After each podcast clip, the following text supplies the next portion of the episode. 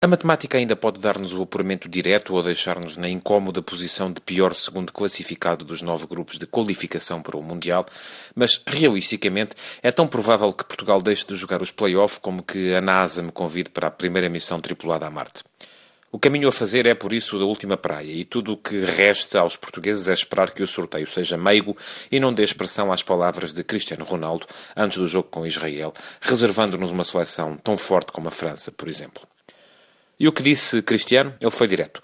Se não ganharmos estes dois jogos, não vale a pena pensar no Mundial. Pois bem, Portugal fez um jogo bem abaixo do que devia contra Israel e não ganhou.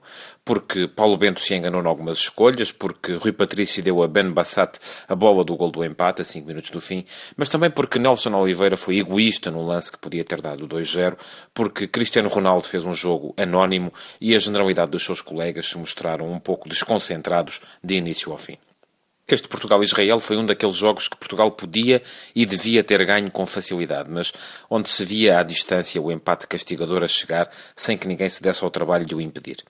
E agora, será que não vale a pena pensar no Mundial, como disse Cristiano? Vale. Tem razão Pinto da Costa quando diz que um Mundial sem o melhor jogador do mundo, ou pelo menos um dos dois melhores, não faz sentido.